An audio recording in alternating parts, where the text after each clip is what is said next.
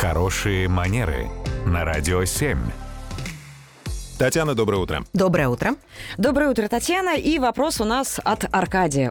Спрашивает Аркадий, можно ли и нужно ли сегодня целовать даме руку? Какой хороший вопрос. Мгм. Да, такой красивый вопрос.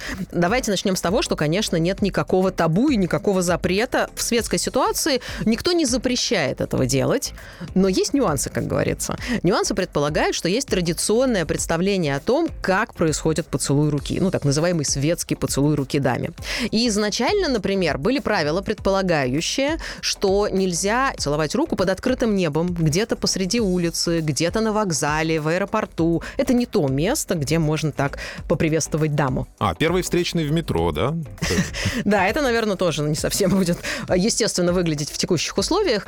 Предполагается, что такой поцелуй не происходит с участием контакта кожа к коже. Предполагается, что прямо целовать руку не нужно. Нужно просто очень низко наклониться к руке, ну и поцеловать воздух в непосредственной близости от этой руки. То есть прямо поцелуя как такового быть не должно. А сколько секунд нужно целовать воздух?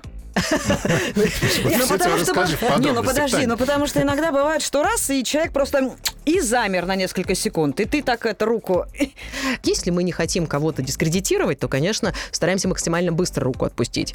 И еще из правил мне хочется заметить, что хороший тон, когда мужчина не тянет руку дамы наверх, к себе, ну, то есть к, к своей голове, да, он, наоборот, делает определенный поклон, да, он склоняется над рукой дамы. Если уж мы пошли на такой жест, тогда, наверное, хорошая идея будет все делать по правилам. Татьяна, преклоняюсь перед ответом. Целуем ручки, буквально.